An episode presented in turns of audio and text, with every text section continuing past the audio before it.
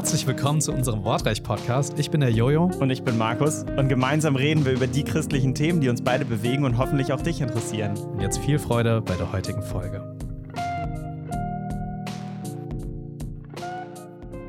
Eins meiner Favorite von Jesus Geschichten in der Bibel ist, wenn er Gleichnisse verwendet.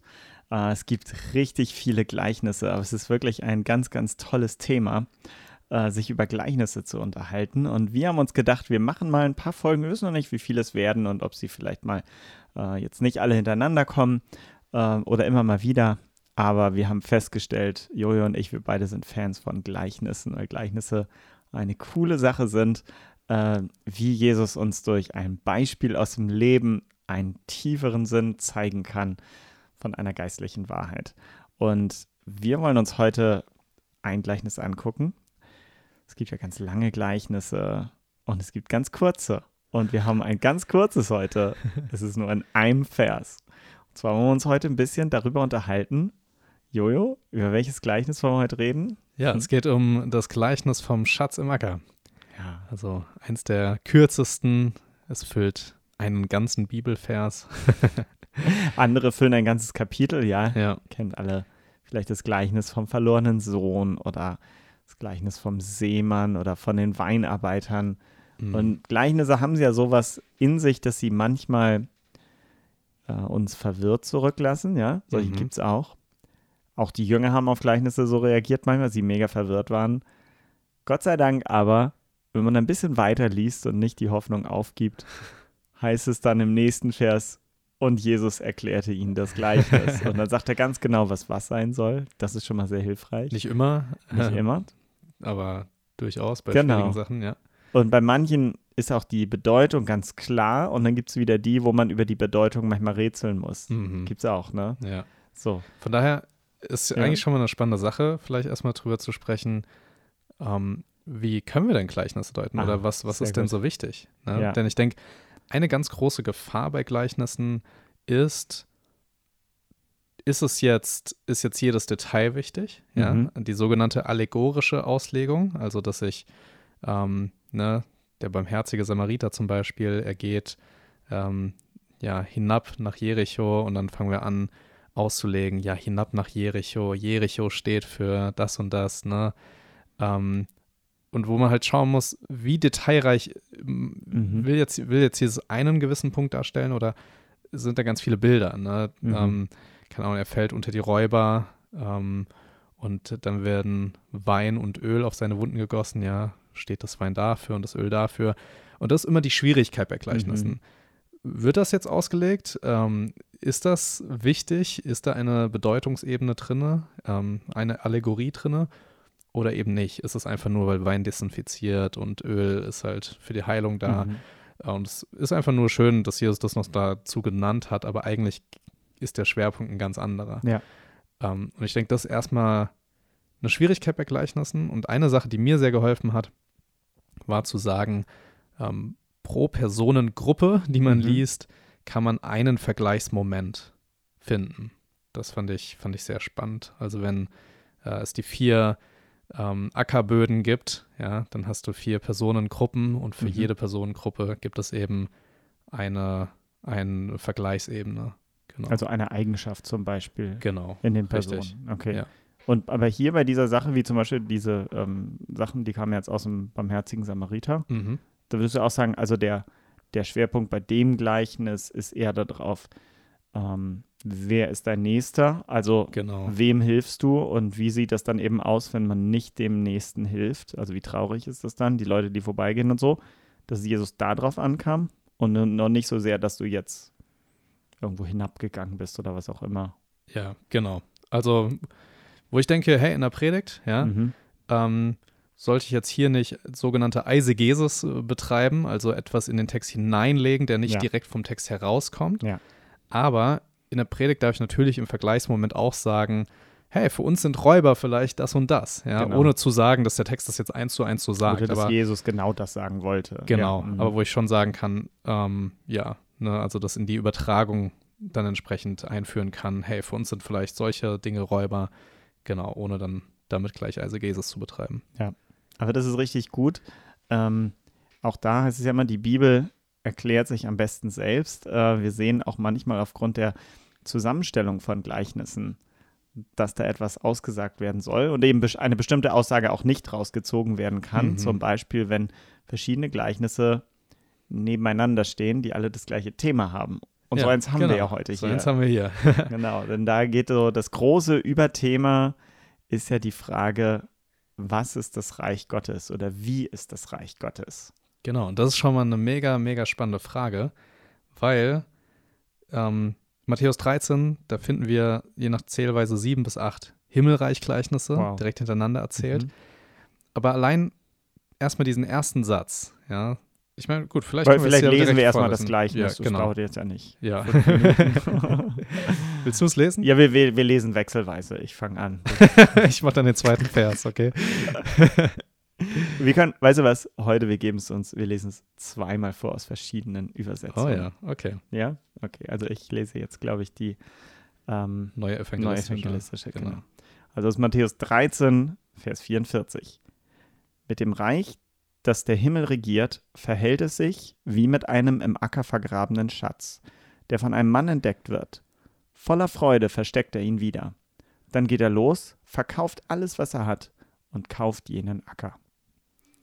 Wiederum gleicht das Reich der Himmel einem verborgenen Schatz im Acker, den ein Mensch fand und verbarg.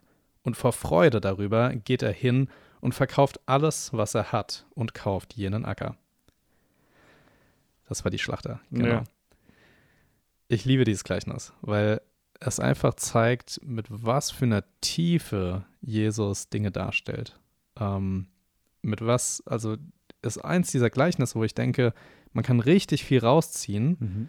Ähm, natürlich aufpassen muss, dass man nicht zu viel hineinlegt, aber man muss sich schon fragen, warum erzählt Jesus auch diese Geschichte hier? Also mhm. was, was will er hier für ein Szenario bringen. Aber wie ich eben gerade schon gesagt habe, so klar, gerade so dieser erste Satz, ja, wiederum gleich das Reich der Himmel.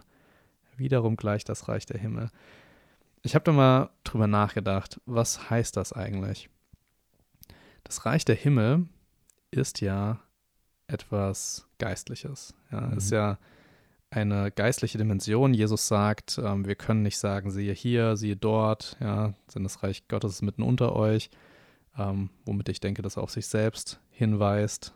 Ähm, und es geht darum, zu sagen, hey, ja, es ist nicht ein Reich wie so ein Königreich hier auf Erden, sondern es ist irgendeine geistliche Bedeutung. Mhm. Und jetzt versucht Jesus, etwas, was geistlich ist, was wir uns nicht vorstellen können, irgendwie mit irdischen Bildern zu beschreiben. Und das muss ja immer, immer fehlerhaft sein. Ja, ja. Es, es, du kannst ja etwas, was, ja, beschreib mal jemanden, ähm, der ja, geh mal in ein Buschvolk, ja, und, und erklär dem, was ein Handy ist. Ja. Mhm. Also du kannst Worte gebrauchen, aber die werden es halt ja überhaupt nicht verstehen können. Ähm, und, und so sehen wir immer so, so ein Glimpse, ja, irgendwie so ein, so ein Aufleuchten von dem Himmelreich, dass wir es ein bisschen greifen können, aber so richtig verstehen mhm. werden wir es letztendlich erst, wenn wir das in der ganzen Fülle erleben werden. Mhm. Ja. Ähm, dieses Wort Reich der Himmel oder oder Königreich Gottes, je nachdem, wie es auch ist. Das ist ja jetzt eigentlich das Thema von mehreren hintereinander. Ne? Mhm. Ähm, wir haben hier eben das von diesem Seemann, ja. Ähm, dann haben wir noch eins, äh, da geht es tatsächlich auch um eine Perle. Ähm, es geht um Fischernetze und immer aber ist dieses Thema da drin, wie ist das Königreich oder wie ist das Reich Gottes? Wie ist es, wenn Gott kommt? Was glaubst du, warum ist das Jesus so wichtig gewesen, dass die Menschen verstehen, wie anders sein Reich ist und wie anders es ist, wenn er regiert. Ja, letztendlich, weil jedes Königreich in einer gefallenen Schöpfung ein gefallenes Königreich ist. Mhm. Ähm, wir sehen Elemente in Königreichen, Reichen, Staaten, die ja gut sind. Ja, wir mhm. sehen hier in Deutschland Sozialhilfe, ähm, Dinge, die, an sich ja sehr gut sind, dass Leute, die arm sind, auch Hilfe bekommen können. Mhm. Ähm, aber wir sehen auch immer Elemente von einer ganz klaren sündigen Haltung, mhm. ähm, die, wo letztendlich auch dann wieder gerade auch oft dieselben Leute unterdrückt werden. Ja. Ähm, und ich denke, Jesus ist es wichtig, einfach zu zeigen, hey, mein Reich ist ganz anders. Mhm. Und die Erwartung war ja auch, ne? Also ich meine, Israel ist ja gerade besetzt von Rom zu der Zeit. Ähm, und sie kennen das, das Reich Roms. Und Jesus kommt hin und sagt, mein Königreich, ja, mein Königreich ist anders.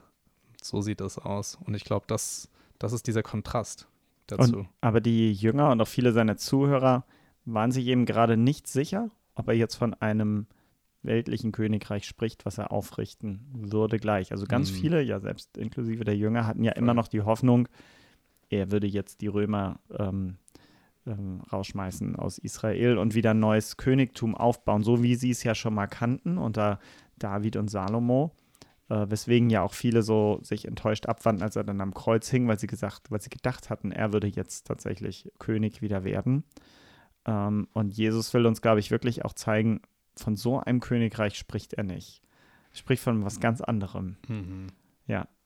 Ja, mir fällt ja zum Beispiel auch nach der, ähm, nach, dem, nach der Kreuzigung und nach der Auferstehung von Jesus auf, in der Apostelgeschichte 1, Vers, Vers 8, äh, 1, Vers 6, selbst da, nach der Auferstehung, ja, haben die Jünger ja immer noch diese Erwartung gehabt, mhm. ja, dass es ein irdisches Reich wird. Und selbst da fragen sie, äh, da fragten ihnen die, welche zusammengekommen waren und sprachen, Herr, stellst du in dieser Zeit für Israel die mhm. Königsherrschaft her? Und Jesus antwortet einfach nur, es ist nicht eure Sache, die Zeiten und Zeitpunkte zu kennen. Ähm, und insofern, ja, das ist, ja, die Jünger haben es einfach immer noch nicht wirklich verstanden. Ja. Erst mit der Zeit haben sie das immer mehr begreifen können. Ja, und ich glaube, das ist wirklich, wirklich wichtig, dass wir verstehen, also und ich glaube, ich bin jetzt ganz gespannt, gleich nochmal von dir zu hören, was ist äh, tatsächlich mit dem, also warum gerade der, der Schatz im Acker mhm. für dich so der, der schönste Vergleich ist von der Königsherrschaft. Ähm, aber ich, ich glaube, das ist halt wirklich ganz wichtig für uns, sich nochmal zu vergegenwärtigen, dass das Reich Gottes oder das Königreich eine geistliche Komponente, eine geistliche Dimension ist und nichts, was wir uns so ähm, wie ein Königreich vorstellen können. Denn es ist nicht nur der Himmel, der gemeint ist. Das mhm. ist auch mit davon umschlossen. Ähm, da wird Gott tatsächlich sichtbar regieren für alle Menschen. Aber gerade weil du, du hast es eben schon gewähnt, erwähnt, Jesus sagt auch mal, es ist, Reich Gottes ist, ist am Anbrechen. Es bricht mhm. jetzt schon an, es ist mitten unter euch, er bezog sich mit ein. Ähm, deswegen glaube ich, es gibt auch hier eine Komponente, die wir jetzt schon haben, aber die ist eben auch geistlich. Und immer dann, wenn Menschen versuchen, das tatsächlich in irgendwie in weltlicher Form herzustellen selber, dann geht es schief und dann mhm. haben sie etwas verfehlt. Ähm, zwei Dinge fällen mir ein. Es gibt, es gab, ist schon ein bisschen mhm. älter her, einen Film, Das Königreich der Himmel. Äh, mhm. Da ging es um, äh, um die Kreuzzüge. Ja, das ist ein Film, ich glaube, äh, da hat der Orlando Bloom mitgespielt. Äh, der war dann da so ein äh, so ein Fürst, der dann in Jerusalem versucht hat, Jerusalem zu verteidigen. Also damals schon vor tausend Jahren bei den Kreuzzügen haben die Leute gedacht, jetzt ist der Moment, wo wir als Christen Jerusalem befreit haben und wir bauen das perfekte Königreich auf hier. Und hat natürlich nicht lang gedauert, es ist gescheitert. Ähm, dieser Film heißt Das Königreich der Himmel. Aber ich sehe es auch äh, in christlichen Gemeinschaften, wo halt versucht wird äh, zu sagen, also wir haben tatsächlich hier das, wir, wir leben das, die perfekte Gemeinschaft, das perfekte, mhm. perfekte Königreich. Manche haben sich tatsächlich sogar isoliert und haben fast sektenmäßig gelebt, ja, um nur zu ja. sagen, dass sie dieses Königreich jetzt schon erleben wollen. Mhm aber scheitert, weil wir Menschen halt mit unseren Fehlern letztlich nicht so leben können. Ähm, ja. ja. Gut, dann starten wir mal rein, ne? Ins ja, Gleichnis, dass genau. wir da auch mal ähm, tiefer gehen. Ja, also ich habe mich schon mal sehr intensiv mit dem Gleichnis beschäftigt ähm, und war ganz schön überrascht, was alles mir noch so äh, aufgezeigt wurde mhm. von Gott, ähm, wie viel da wirklich drin steckt. Denn man muss sich also wie gesagt, ja, die, die eine Gefahr ist, dass man total viel hineinlegt. Mhm. Die andere Frage, die man sich aber auch, die so einen Gegenpol dazu stellt, ist halt die Frage, warum hat Jesus das jetzt noch erwähnt? Ne? Also, wo man sich dann auch fragen muss, okay, muss ich vielleicht doch darauf eingehen? Mhm. Und hier sehen wir erstmal, dass das Reich der Himmel einem Schatz gleicht. Einem Schatz, der im Acker ist. Das heißt, da ist ein Mensch, ja, der geht rum, der, der findet diesen Schatz und was macht er als allererstes? Er verbirgt ihn. Und das ist ja schon mal etwas, was Jesus ja auch häufig in seinen Gleichnissen eingebaut hat, wo man sich fragt, hä, äh, was soll das? Ja, also irgendwie, ja, wo es plötzlich so einen Punkt gibt, wo es total umschwenkt. Und hier, denke ich, dieser Punkt so, man fragt sich, wieso verbirgt dieser Mensch jetzt diesen Schatz im Acker? Und ich denke so, eine erste Sache ist eben hier, dass wir daran erkennen können, dass dieser Schatz wertvoll ist. Hm. Denn stell dir vor, du findest einen Schatz im Acker, aber der Acker gehört dir ja gar nicht. Das heißt, dir gehört auch dieser Schatz nicht. Das ist nicht deins. Ja? Du gehst irgendwo auf dem Acker und findest diesen Schatz, aber rechtmäßig gehört dir dieser Schatz nicht, denn es, nicht, es ist nicht dein Acker. Und jetzt findest du den, und weil er aber so wertvoll ist, verbirgst du ihn. Und ich denke, daran sehen wir erstmal, dass dieser Schatz wirklich, wirklich wertvoll ist. Ja? Dieser Schatz hat nicht einfach auch eine subjektive, ähm, einen subjektiven Wert, sondern er hat einen, einen allgemeinen Wert. Ja? Also wenn jemand anderes jetzt rumgeht und er sieht diesen Schatz an der Oberfläche liegen, der würde den anscheinend weg mitnehmen. Mhm. Deswegen nimmt der Mann und verbirgt ihn. Mhm. Ja? Ein subjektiver Wert wäre, keine Ahnung, er macht den Schatz auf und da ist ein Teddy drin aus seiner Kindheit. Ja? Und dann ist nur etwas für ihn wichtig. Ist, denke ich, ja, schon mal eine erste wichtige Beobachtung. Das Reich Gottes ist wertvoll für jeden Menschen. Es ist wertvoll für alle, aber es ist etwas, was verborgen ist, was nicht in aller Öffentlichkeit ist, sondern erstmal unter der Erde liegt und nur von denen gefunden wird, die auch suchen. Ja, also das denke ich auch eine Sache, wenn man sich ja fragt, warum ist das Reich der Himmel jetzt unter der Erde? Warum, warum sieht das denn keiner? Ähm, ich denke, ja, dass das Reich Gottes nur gefunden wird von den Menschen, die es auch suchen. Und dass hier es darum geht, dass ja, dieser Mann gesucht hat mhm. und der ihn gefunden hat, diesen verborgenen Schatz im Acker. Und er wird ja sicherlich diesen Schatz zeigen, das denke ich. Ja, es wird ein, ein Zeitpunkt kommen, wo er anfängt, diesen Schatz den Leuten zu zeigen, ihn zu, den Leuten zu offenbaren, und zu zeigen, hey, das habe ich gefunden. Aber noch ist es ja nicht sein Schatz. Noch ist es einfach nur ein Schatz, den er entdeckt hat, aber den er noch gar nicht erworben hat. Und das denke ich erstmal so eine erste Ebene, wo wir halt erkennen können, okay, der Schatz ist wertvoll für jeden, ähm, der, der Schatz gehört diesem Mann aber noch nicht und der Schatz ist verborgen, weil er nur gefunden wird von Menschen, die ihn suchen. Hm. Sehr gut. Und ja, wie du schon sagst, warum nimmt er ihn nicht einfach mit, verbirgt ihn letztlich wieder bei sich zu Hause oder so? Hm. Äh, wo man auch gemerkt hat, offensichtlich passt das für ihn nicht zusammen. Der Wesen dieses Schatzes mhm. und ein Raub und dann quasi ein illegales Besitzen würde irgendwie dem Schatz nicht gerecht werden. Ja. Also wenn er diesen Schatz birgt und behalten möchte, mhm. dann kommt für ihn nur in Frage, es quasi auf die, die richtige Art und Weise wirklich zu gewinnen. Auch so, dass er es tatsächlich allen zeigen kann, ja. zu sagen, das ist mein Schatz, guckt, was ich habe. Das kannst du nämlich nicht. Also die Leute, äh, die auch Juwelen stehlen oder sowas, ja, die schönsten Juwelen. Es war vor ein paar Jahren dieser mhm. Einbruch da in Dresden ins grüne Gewölbe. Ah, ja, stimmt. Ja, du hast die schönste Brosche der Welt vielleicht gestohlen und du wirst die nie tragen können. Ja. Jeder sofort weiß, du, du hast, hast sie gestohlen. gestohlen. stimmt. Und dieser Mensch, dem wird es nicht reichen, diesen Schatz heimlich, diesen Schatz heimlich zu besitzen, weil er ihn dann quasi auch nicht den Leuten zeigen kann. Guckt mal, das ist mein Schatz. Ja. Mhm. Voll. Und jetzt kommt es eben zu diesem zweiten Teil von mhm. dem Satz, äh, von dem Gleichnis. Und vor Freude darüber geht er hin und verkauft alles, was er hat und kauft jeden Acker. Ja, er muss den Acker wirklich rechtmäßig erwerben. Ja, er will, dass dieser Acker erst seiner wird, um damit der Schatz, der darauf liegt, ist dann sein Besitz. Ja, mhm. das gehört ihm dann.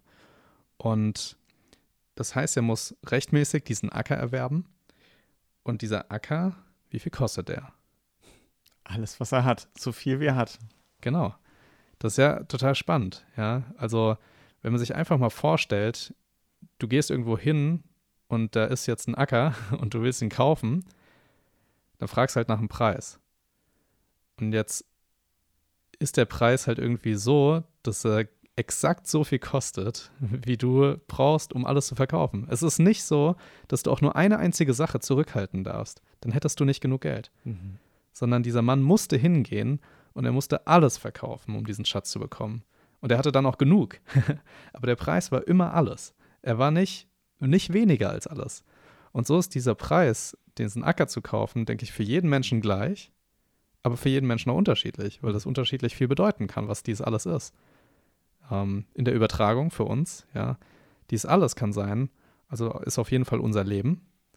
Und das kann für den einen bedeuten, als Märtyrer irgendwo hinzugehen und zu sterben. Das kann für jemand anderen aber auch nur heißen, nur beleidigt zu werden als Christ. Der eine Preis ist höher, der andere Preis ist nicht so hoch wie der andere. Aber für alle bedeutet das alles. Ja. Mhm. Der Preis ist immer alles. Das ganze Leben muss hingelegt werden, um diesen Schatz zu erwerben. Und erst wenn wir das tun, dann können wir auch diesen Schatz besitzen, dann können wir diesen Acker besitzen. Wenn wir das nicht tun, wenn wir eine Sache zurückhalten, Jesus nicht unterstellen wollen, dann können wir diesen Schatz nicht besitzen. Mhm.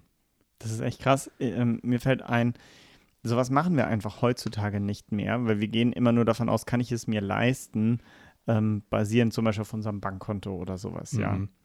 Also ich würde jetzt sagen, okay, das Ding kostet jetzt, keine Ahnung, 2000 Euro, so viel habe ich auf dem Bankkonto. Aber ich würde ja nie rechnen, zu sagen, ich habe nur 1000 auf dem Bankkonto, aber wenn ich jetzt meine ganzen Klamotten verkaufe, meine Aha, ganze äh, Kücheneinrichtung, Stimmt. mein Fahrrad und äh, mein Handy, ich habe wirklich nichts mehr. So, dass ich quasi nur noch mit ein paar Kleidung bei meinem Freund einziehen müsste. Ich mhm. habe nichts mehr. Dann hätte ich 2000. Dann würden wir sagen, du kannst es dir nicht leisten, weil du brauchst ja all die Sachen. Also so tatsächlich zu bezahlen mit allem, was man hat, so denken wir heutzutage gar nicht mehr. Aber ich glaube tatsächlich, dass das, ähm, dass das wirklich mit voller Absicht hier draufsteht. Ja. Wie du schon gesagt hast, denn es kostet ja, es, wir reden ja nicht von Geld letztlich, sondern wir reden von deinem Leben. Es kostet dich etwas. Deine Sicherheit zum Beispiel. Ja. Oder deine, deine Wünsche, deine anderen Vorstellungen, also alle anderen Wünsche, die du noch hattest. Vielleicht hat er gerechnet, dass er mit seinem Guthaben irgendein kleines anderes Geschäft aufbaut oder sowas. Mhm. Äh, das wäre so, würde ja auch sagen, wenn quasi ähm, irgendein Handwerker seine Werkzeuge verkauft, weil er sich davon Essen kaufen muss. War richtig dumm, weil letztlich mit dem Moment, wo er seine Werkzeuge verkauft hat, hat er sich sämtliche Chance genommen, später wieder etwas zu erwirtschaften, mhm. ja. Äh, das habe ich so in Afrika benutzt, solche Beispiele. Also wenn du äh, wenn du dein letztes Huhn verkauft hast, bist du out of business, ja, dann hast du noch einmal lecker Essen, aber dann kannst du keine Eier mehr gewinnen, die du dann verkaufen kannst. Also wir haben immer versucht, naja. den Leuten zu, klarzumachen, behalte einen Grundstock, mit dem du arbeiten kannst, mhm. mit dem mhm. du wirtschaften kannst. Und es ist halt unvorstellbar, sich zu über, überlegen, was das heißt. Vielleicht heißt auch deine Gesundheit oder so, ja. ja. Bereich die einzusetzen ja. und dann hast du aber nichts mehr. Mhm. Eigentlich würden wir so rein menschlich bezogen auf den, zu den Schluss kommen, das kannst du ja nicht machen. Also das mhm. ist unvernünftig. Mhm. Aber gerade diese Unvernunft, glaube ich, ist hier gewollt. Ja, und das erinnert mich an die Stelle, an der Jesus sagt, ähm, wem Vater oder Mutter wichtiger ist als mhm. ich, der ist meiner nicht wert. Mhm. So, wenn das Reich Gottes auch Jesus selbst ist und er der Schatz im Acker ist und wir um jeden Preis ihn gewinnen wollen, dann ja, ist wirklich die Frage, es kann alles sein. Es kann die Gesundheit sein, es kann die Beziehung zu unseren Eltern sein, die vielleicht leidet, wenn wir plötzlich Christen werden. Hm. Ähm, oder wenn wir von, vom Herrn irgendwo hingerufen werden und wir aufs Missionsfeld gehen, aber die Eltern da überhaupt nicht dahinter stehen. Ähm, das kann vieles sein. Aber ist dieser Schatz es uns wert? Das ist, glaube ich, die Frage, die dahinter steht. Mhm. Und das führt jetzt eben zu diesem Punkt, das ist so schön, dass Jesus den hier reinstellt. Denn er sagt nicht einfach nur und darüber und er geht hin und verkauft alles, sondern er sagt und vor Freude geht er hin. Denn dieses alles Jesus zu geben, das muss in Freude geschehen. Und dieser Mann ist nur bereit, alles zu verkaufen, dass er sich auf diesen Acker dann in den Dreck legen kann. und der verkauft alles, aber vor Freude, weil er dieses, diesen Sieg, diesen Schatz, dieses, diesen Wert vor Augen hat ähm, er ist zum Greifen nah und dafür, darüber, ist er bereit, alles dahin zu geben. Nicht, weil er es muss, nicht, weil jemand ihm sagt, du musst diesen Schatz erwerben und um diesen Schatz zu erwerben, musst du den Acker kaufen, tu das jetzt, sondern weil er diesen Schatz selbst haben will und er ist bereit, dieser Schatz ist ihm so wertvoll, Jesus ist ihm so wertvoll, wenn ich das so direkt mal übertrage, dass er bereit ist, alles dahin zu geben. Hm. Das ist auch immer dieser Vergleich denn die Frage ist letztendlich, wenn wir das auf einzelne Dinge sehen, ist dieser Schatz mir wertvoller als meine Musikinstrumente? Mhm. Ist dieser Schatz mir wertvoller als mein PC? Eigentlich muss er bei jeder Sache, die er verkauft hat, auch bei seinem Haus vielleicht, das er hatte, muss er, musste er sich fragen, ist dieser Schatz mir wertvoller als das Haus, das ich verkaufe? Ähm, und bei jeder Sache hat er ja, ja, ja und hat es weggegeben. Mhm.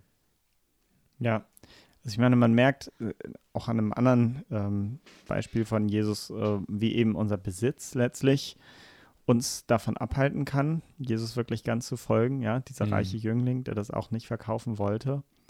Ähm, aber ich meine, hier merke ich eben auch, dass, also mich spricht das gleich an, mich fordert das schon sehr heraus, nachzudenken, von welchen Dingen müsste ich mich eigentlich trennen. Mhm. Ähm, nicht zu sagen, dass Jesus mir jetzt konkret sagt, verkauf deine Musikinstrumente oder zieh ja. aus deiner Wohnung aus genau. oder sowas, ja. Aber tatsächlich ähm, einfach nur zumindest theoretisch gegenüberzustellen, ist mir Jesus selbst wichtiger, der ist, ja. oder ist mir mein Beruf wichtig, meine Gesundheit, meine Familie oder was auch immer. Also zumindest werde ich, ähm, werde ich herausgefordert, jeden einzelnen dieser Punkte, die jetzt ein Teil in meinem Leben sind, immer theoretisch gegen Jesus abzuwägen. Hm. Zu gucken, bei welchem, bei welcher Sache zögere ich, bei welcher Sache, mhm. also nicht, dass es schwerfallen ja. würde, mich davon zu trennen. Das glaube ich bei fast bei vielen Sachen. Mhm. Aber welche Sache würde tatsächlich gegen Jesus gewinnen? Denn da, glaube ich, sollte es keine geben, die ja. dagegen gewinnt. Ja. Und das ist halt auch mega, mega krass, wenn man sich das dann vorstellt. Ja. ja. Ähm, aber es ist, ja, der, der Schatz ist wertvoller als all das. Und das ist unvorstellbar. Einfach, ja, wenn wir uns überlegen, was Menschen alles hingegeben haben in der Geschichte für diesen Schatz, ja, ihr Leben wirklich hingelegt haben. Ähm, Leute, die ihre Familien oder Kinder hingelegt haben und trotzdem weiter an diesem Schatz festgehalten haben. Ähm, und das ist einfach unvorstellbar. Aber dieser Schatz ist selbst das alles wert. Hm. Ich meine jetzt auch nicht so nur, dass es nicht so ein falscher Eindruck entsteht, Leute haben quasi wirklich jetzt irgendwie ihre Kinder oder Familien hingegeben, sondern sie, sie hätten sie gerne gerettet, aber eben die Geschichten, wo man auch merkt, okay, Missionare haben Leid erlitten auf dem Feld, letztlich, mhm. sie haben das Risiko in Kauf genommen. Äh, wenn genau. sie dorthin gehen, werden sie ja. nicht so lange leben. Also über Hudson mhm. Taylor eben schon unterhalten, wo man einfach wusste, wenn du in der zu der Zeit in bestimmte Länder der Erde gehst, wirst du wahrscheinlich nur noch vielleicht fünf bis zehn Jahre leben, wegen Gelbfieber, Malaria, wegen sonst mhm. was. Und diese, dieses Risiko tragen eben auch deine Kinder mit. Wenn du aufs Nummer sicher gehen willst, bleibst du zu Hause in ja. England oder in Deutschland. Diese Leute haben jetzt nicht ganz ge bewusst gesagt, hier in Anführungsstrichen, ich opfere mein Kind. So, ja. aber sie haben wirklich gesagt, ähm, der Ruf ist so klar für mich, dass ich da hingehen soll. Ich kann meine Kinder, meine Familie, was auch immer, nur Jesus anvertrauen und das tun wir auch. Ähm, aber ich werde nicht auf Kosten, um, um sie zu erhalten in jedem Preis, das aufgeben, Jesus quasi zu hm. nachzufolgen. Ähm, das ist jetzt nicht, dass die Leute tatsächlich ihre Kinder selbst geopfert haben. Manche äh, hat Gott wunderbar bewahrt und manche haben eben dieses Leid erfahren, ja, dann auch tatsächlich zu sagen, ähm, Gott nimmt das jetzt nicht wie so ein ein Götze, so quasi er, er erfordert das von dir, dass du dieses mhm. Opfer mhm. darbringst. Ähm, das haben tatsächlich in ganz krassester Weise diese Götzen äh, und Götter im Alten Testament, ähm, denen das Volk Israel dann plötzlich nachgelaufen ist, getan. Ja, also äh, diese Götzen wie Baal oder Moloch und so weiter, die haben tatsächlich Menschenleben gefordert mhm. oder die haben von Menschen auch das gefordert. Bei Jesus geht es nicht darum zu sagen, gib mir das wirklich, ich werde es dir wegnehmen, sondern es geht immer tatsächlich um die Frage um dein Herzen. Genau. Welchen Platz im Herz hat das? Bist du bereit, diesen Platz deines Herzens, den jetzt deine Gesundheit hat, dein Ruf zum Beispiel oder eben deine Familie, hm. bist du bereit, diesen Platz deines Herzens mir zu geben? Ähm, mit der Folge, dass es manchmal dann tatsächlich aber auch Realität werden kann, dass etwas verloren geht. Ja. Genau. Ja, und so kommen wir noch mal zu einem letzten Punkt vielleicht in diesem Gleichnis den ich sehr, sehr spannend fand, als ich mir drüber nachgedacht habe. Denn man stellt sich ja schon vor, dass dieser Mann jetzt echt mega verrückt ist. Ja. Und wenn man sich mal vorstellt, wie haben die Nachbarn, wie haben die Familie, wie haben die Freunde darüber nachgedacht, als dieser Mann anfing, die erste Sache zu verkaufen. Und dann machte er nicht halt, sondern er verkaufte noch die zweite und die dritte und die vierte und das und das. Und es hörte gar nicht mehr auf. Sie fangen an, mit dem zu reden, ja, vielleicht, ja, was machst du da? Ja, warum tust du das? Bist du verrückt? Und dann hören sie, warum er das verkauft. Für ein Stück Dreck. Ja, sie wussten Acker. ja nichts vom Schatz, das hat er ihnen ja auch nicht erzählt. Genau, die wissen nur für den Acker. Ja. Sie sehen nur den Acker. Sie sehen nicht den Schatz darunter. Mhm. Und genau so sehen einfach Menschen, die uns kennen, im Glauben keinen Schatz. Mhm. Sie sehen in Jesus keinen Schatz. Sie sehen darin nur Dreck. Sie sehen darin nur, dass man sein Leben aufgeben muss. Ja, wie dämlich ist das? Aber sie sehen die Freude nicht. Sie sehen nicht, dass das alles das Wert ist. Und wie hat das für Menschen gewirkt, ja, was dieser Mann da getan hat? Und ich denke, auch hier können wir eine Bedeutung herausziehen für uns, dass wir wissen dürfen und überzeugt sein dürfen, da ist dieser Schatz und für den lebe ich und ich habe ihn erworben, ja, indem ich mein Leben hingebe. Und andere Menschen, die können das gar nicht sehen. Mhm. Die können das gar nicht begreifen. Wenn mir jemand sagt, der nicht glaubt, ja, wie, was machst du da? Wie dumm bist du eigentlich? Ähm, du wirst dein Leben weg, dann ist das nur, weil er diesen Schatz nicht sehen kann. Und das erinnert mich an Psalm, äh, Psalm 1, wo es heißt, ähm, wir sollen nicht auf den Rat der Gottlosen hören. Ähm, denn ja, die sehen den Schatz nicht. Ja, die, die verstehen das alles gar nicht. Hm. Ja. Wow, ein Vers. Äh, ich merke, ja, es ist wirklich dein Lieblingsgleichnis. Du hast so viele Sachen da drin rausgearbeitet. Und wir hoffen einfach, dass dieses Gleichnis euch auch ermutigt habt, denn es ist tatsächlich ein Schatz, was wir in Jesus haben. Das war die heutige Wortreich-Folge. Und wenn du diese Folge mit dem Handy auf Spotify angehört hast, dann kannst du einfach unten an unseren Umfragen teilnehmen. Bis zum nächsten Mal. Ciao.